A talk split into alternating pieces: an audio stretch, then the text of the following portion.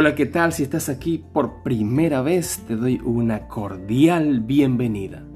Si ya escuchas el podcast de manera recurrente, te lo agradezco de todo corazón. Si estás allí escuchando a través de tu plataforma de podcast preferida, síguenos. Si estás en YouTube, pues te invito a suscribirte si aún no lo has hecho. Mi nombre es Obed Quintero y esto es Fortalecidos. En el episodio de hoy vamos a revisar Marcos 1:31. Entonces él se acercó y la tomó de la mano y la levantó, e inmediatamente le dejó la fiebre, y ella les servía. Este pasaje detalla la curación de la suegra de Pedro. En aquellos tiempos las enfermedades no eran muchas, pero la medicina tampoco eran muchas. Así que posiblemente la suegra de Pedro enfrentó esta enfermedad con mucha preocupación, con mucho temor hasta de perder la vida. Pero en ese momento sombrío llegó Cristo Jesús. Cristo Jesús siempre llega en el momento que más lo necesitamos. En este versículo encontramos cinco acciones. Jesús se acercó, Jesús la tomó, Jesús la levantó. La fiebre le dejó el cuerpo de la suegra de Pedro y la suegra de Pedro servía a Jesús y a los discípulos. Queridos, aquí vemos una gran acción de parte de Jesús.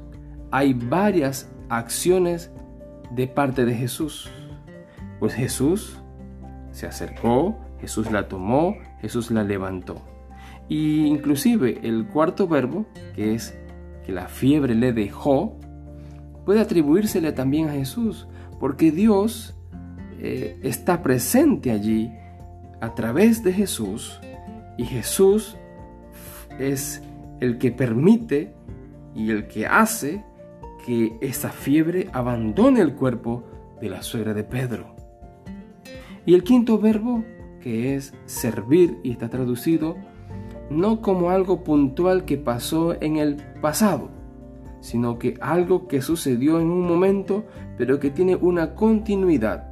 Si se dan cuenta, Jesús se acercó, tomó, levantó, la fiebre le dejó, pero el otro verbo está conjugado y les servía, algo que sucedió, pero que continúa en el tiempo. La suegra de Pedro servía, no sirvió, servía de manera continua.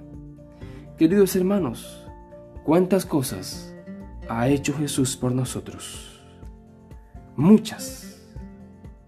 Pero solamente quiere que hagamos algo. So Jesús desea que hagamos algo, que le sirvamos. Sirvámosles de todo corazón. Allí donde estás, puedes servir a Jesús.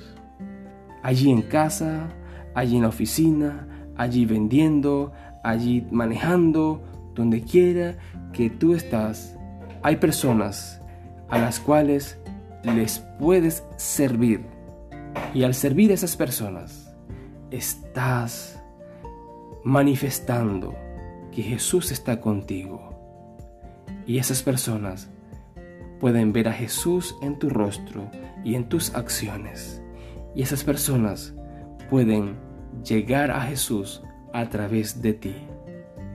Que Dios te bendiga mi amigo, que Dios te bendiga mi amiga. Si este podcast sirvió en tu ayuda espiritual, compártelo con alguien. No olvides, sirve a Jesús donde quiera que estés. Hasta la próxima.